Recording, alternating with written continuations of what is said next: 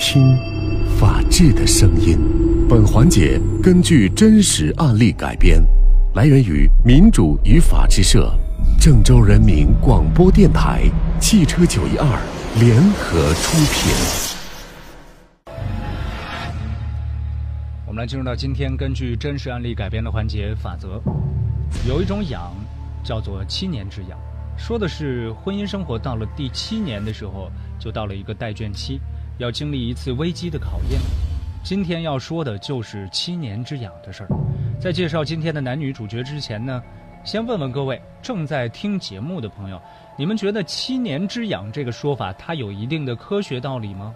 如果有，为什么？可以在微信平台上跟我们互动一下。今天的男主角叫玉民辉，在走进婚姻的第七年的那一年，玉明辉邂逅了一个漂亮的女孩，叫段小梅。在一次大型业务活动，玉明辉和段小梅代表各自所在的单位出席了这个活动。两天活动结束的时候呢，玉明辉对段小梅就有了第六感，这是婚后第七年他第一次对一个女孩如此上心。段小梅一双丹凤眼，细高个，轻柔的似乎随时能被风刮走一样，一脸的微笑。这一切恰恰跟他的妻子陆青形成了鲜明的反差。之后的几次业务联系之后啊，俞民辉开始对段小梅日思夜想了。在干嘛呢？在干嘛呢？嘿，咱俩还心有灵犀啊！是啊，布置还挺一致的。小梅，我说句话，你可别骂我啊。没事你说呀。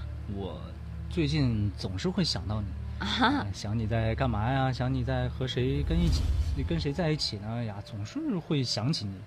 哎呀，你也不用想知道，我一个人吃饭，一个人下班，一个人看电影。真的？真的呀。没骗哥哥。你才不是哥哥呢，你是大叔。好吧，好吧，那你说实话啊，呃，你有没有偶尔想起过我这个大叔呢？大叔，我想也没用啊。你有家有娇妻，我算什么呀？哎，对不住啊，这么晚才遇见你。这一年，段小梅二十三岁，俞民辉三十五岁，两个人差了整整一轮。涉世未深的女孩子最经不起的就是成熟男人的温柔和幽默了。本来俞民辉想着年轻女孩不会把这种老男人搁眼里，谁知道他还没怎么费神下套呢，段小梅就开始喜欢上他了。段小梅知道玉明辉家有七十儿女，也没打算认真，所以两个人呢时不时的就约着吃吃饭啊，聊聊天啊。这没过多久，两个人的关系就有了升华。搂着段小梅的时候，玉明辉总是想，就这样一辈子该多好啊！然后就提着个心前回家，瞅一眼熟睡的女儿，蹑手蹑脚躺倒在妻子的身边，他又想，还是躺在老婆身边踏实啊。世界上最遥远的距离就是同床异梦，偷腥的猫哪有会不留腥味的呢？玉民辉的老婆陆青很快就嗅出了丈夫的猫腻儿。说吧。你手机里搭讪那个小妖精是谁呀？嗨，媳妇儿，你瞎说什么呢？瞎说！你别跟我嬉皮笑脸的。我要不掌握证据，你准备骗骗我多长时间呢？你你痛快点啊！我跟你说，你赶紧摊牌，你是跟这个小妖精断，还是跟我离？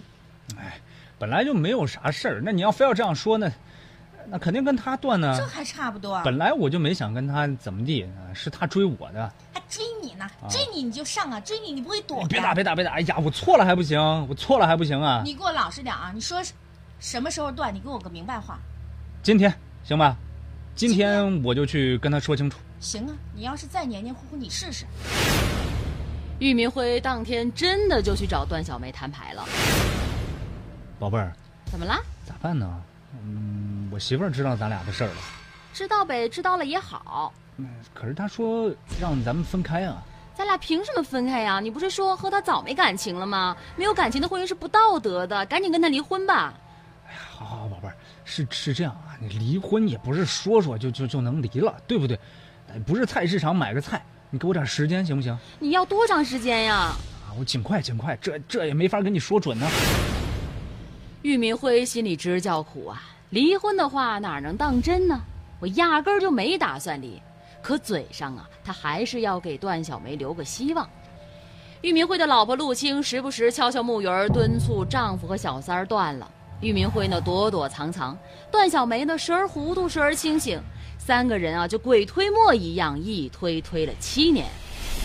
玉明辉在两个女人之间是进进出出，很累、很烦、很无奈。看来七年之痒不止婚姻有啊，围城之外的浪漫扛到第七年，也是逃脱不了七年之痒的诅咒，也得迈个大坎儿啊。玉明辉实在是不想夹在两个女人之间了，最终他选择忍痛割爱，离开段小梅。小梅，哎，嗯，我想跟你说个事儿。干嘛这么严肃啊？怎么了？婚还是离不掉吗？不是，你看啊，咱俩在一块儿有七年了吧？对呀。我也不是说不想给你名分。那你快点嘛，快离婚呀！关键是我现在给不了你名分。你说你一个黄花大闺女跟着我七年，哎，要钱没钱，要名分没名分，也太委屈你了。你说这话什么意思啊？你直说。我的意思就是，要不你趁着年纪还不大，另外找个好人嫁了吧。玉明辉，你混蛋！当初你怎么跟我说的？这七年我死心塌地的跟着你，还为你做了人流，你对得起我吗？是是是，我我混蛋，是我没用。滚！我再也不想见到你了。段小梅在她和玉明辉蜗居了七年的爱巢里默默的流泪，能怪谁呢？早知今日何必当初？段小梅不再缠着玉明辉了，妻子也不再给脸色。这个时候，玉明辉感觉松快多了，感觉着每天早晨起来呀，太阳都无比的灿烂，拎起妻子递过来的公文包，毫不吝啬的给妻子一个大大的拥抱，也踏步去上班了。当然，偶尔他还是会想起段小梅，发个短信问候一下。忽然有一天，玉明辉接到了段小梅的短信：“房间的钥匙我交给房东了，这号码马上停机了，从此我和你再也没有关系了，包括肚子里的孩子，不要再来打扰我，你再也找不到我了，跟你老婆好好过吧。”段小梅一咬牙，狠狠地摁下了发送键，之后就退下了手机的芯片，扔到了马桶里。随着呼噜噜的冲水声，七年的痛和痒也都随之消失了。她自己找了个梯子下去了，不要再掏腰包支付什么青春损失费，也不要再为你肚子里的孩子承担责任，这所有的一切都我自己来承担。这边呢，玉明辉只记住了一句微信的内容：“肚子里的孩子。”就这一句话，犹如冬天里的一把火，渐渐冷却的心又熊熊火焰般的燃烧起来了。午夜时分，急促的电话铃声惊醒了出租屋的段小梅。小梅，别挂，是我啊。是你爸妈给的我你的电话，你让我说几句。我不想再听。给我点时间行吗？你先。我不想再听你的声音了，给你时间还少吗？七年了，还有什么好说的？说话间，段小梅就挂断了电话，拔掉了电话线。她这次是铁了心把玉明辉从她的生活当中彻底的删除。好几天联系不上段小梅，玉明辉也是烦躁不安呐。这几天饭桌上，妻子女儿都不搭理他，因为他们也都知道了段小梅怀孕的事儿，所以和这伙呢是冷落犯了严重错误的一家之主。之前呢，段小梅也曾经怀孕过一次，是陆青设法带她去做了人流，连医药费都是陆青掏的腰包。现在呢，段小梅又爆猛料，所以忍无可忍的陆青决定不再管了。玉明辉喝了几口闷酒，下楼在小区里溜达了几圈。想着这段小梅和肚子里的孩子，他也很想要见到段小梅，就大步流星地走出了小区，拦下了一辆黑车，飞驰而去。此时已经是晚上九点多了，出租车驾驶员是位年轻的女司机。哎，先生，去哪儿啊？往前开。往前开是往哪儿开呀？呃，去红源街吧。那么远呀？我跟你说啊，我提前跟你讲好。二百块钱啊，最起码二百，对呀，胡要价呢？谁胡要价了？老子出来就没带钱包。哎，你早说呀！你没带钱包，这么晚了，我还不想去那么远的地方呢。什么人都跟老子作对，老子就是没钱。没钱你坐什么车？老子日子过不好，女人都跟我作作对，都过不去了，去死吧！一个急刹车，没等车停稳，丧失理智的郁明辉从后座一跃而起，手臂勒住了女司机的脖颈，女司机是殊死挣扎。郁明辉发狠的死死掐住了她的脖颈，拖到了后座上。女司机渐渐的身子软了，年轻的女司机死了。玉明辉开着女司机的车，毫无目标的向前，再向前，车速从六十码飙到了一百二十公里每小时，甚至达到了每小时一百五十公里，一直开到了荒无人迹的地段，将尸体抛下了路基。这么说，玉明辉是杀了一个素不相识的女司机，这是典型的转移报复，妻子、情人、女儿都对他不满，对他施加压力。都是女人，而恰巧又碰到了这个女司机，于是，这个女司机就成了替罪羊了。江苏省常州市中级人民法院公开宣判，郁明辉因犯故意杀人罪被判处死刑。押解郁明辉的警车驶出法院大门，郁明辉扭身透过后窗向外张望，似乎在找什么人。你找谁呢？我老婆，我女儿。他们还会来见你吗？不会，他们都恨我。那还找什么呀？总是想最后见见他们了。女儿十四岁了，我也特别想她。